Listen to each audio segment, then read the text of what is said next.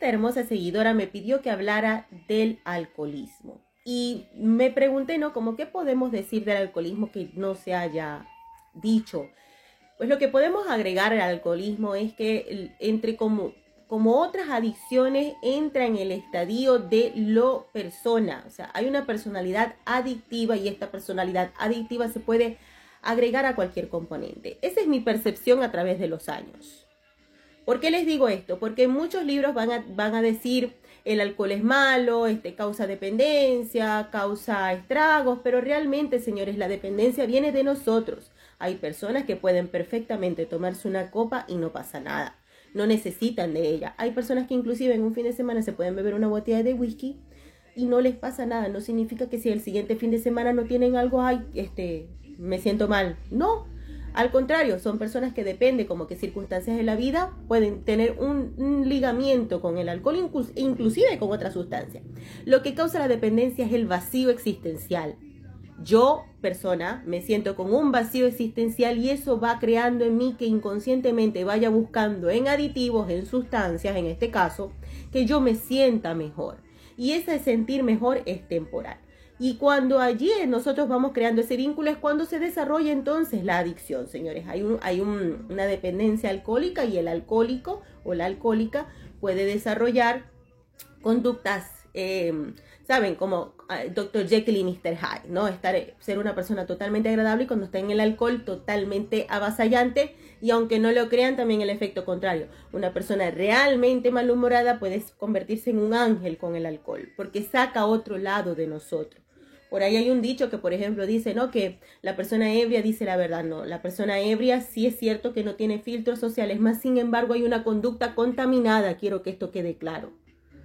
Hay una conducta que se contamina y no, y no significa que la persona que haga ciertos actos o ciertas acciones realmente estaba en sus cabales. Acuérdense que una sustancia impacta en nosotros de alguna manera. Entonces no podemos decir de que es que nosotros realmente somos así o que ya nosotros lo hemos experimentado ya, o entonces yo siempre pensé hacer eso porque por eso este, hice esto. No es que tenemos que justificarnos con el alcohol, pero el alcohol no es que saca tanto lo peor de nosotros, sino que también nos convierte en otra persona. Otra de las cosas que puedo agregar del alcoholismo a mi juicio de valor es el hecho de que yo no estoy muy a favor de los programas de 10 pasos o de 12 pasos que tiene que ver lo de los alcohólicos anónimos. Ojo, es una percepción muy personal. ¿Por qué?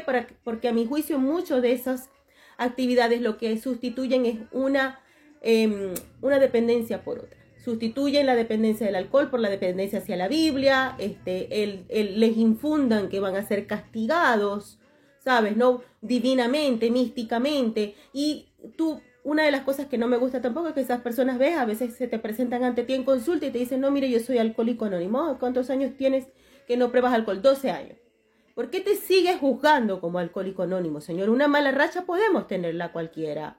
Entonces, ese tipo de conductas, por así decirlo, pecadoras, no estoy muy a favor de ella. Creo que lo que nosotros tenemos que trabajar cuando hay una dependencia hacia el alcohol u otra sustancia es ver qué vacío trata de llenar esa persona, porque esa persona está rota, esa persona está rota y está buscando cómo soportar esa cicatriz día tras día.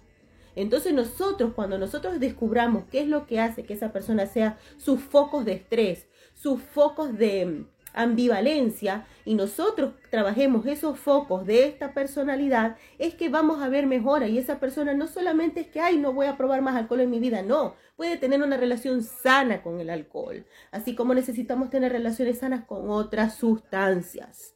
Y allí es donde realmente radica lo que trabajaría perfectamente el alcoholismo, porque no podemos juzgar a una persona de por vida por haber pasado por un precedente te necesitamos descubrir qué es lo que hizo, qué, qué hace que esa persona necesite de algo para soportar tanto dolor interno. Un beso.